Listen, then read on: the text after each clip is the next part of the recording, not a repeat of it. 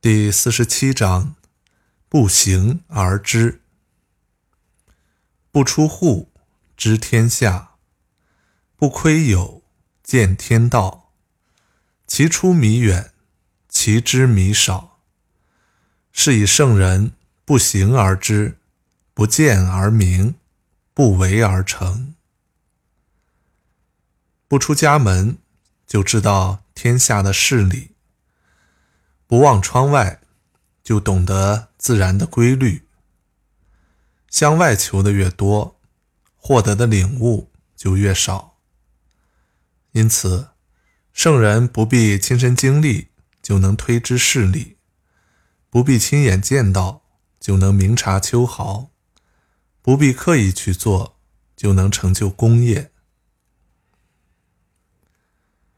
这一章主要讲认识论。老子认为，单纯凭借经验认识事物是难以深入事物的内部，认识事物的本质和全体的，而且还会扰乱人的心灵。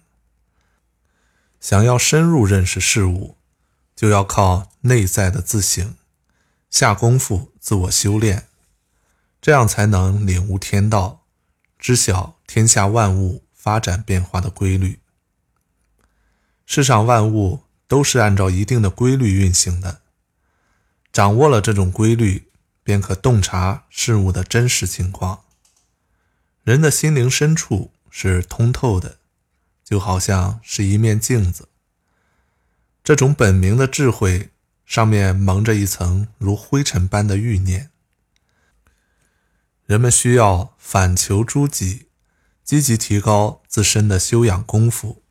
净化欲念，清除心灵的壁障，以本明之智、虚静之心观照外物，了解外物及其运行规律。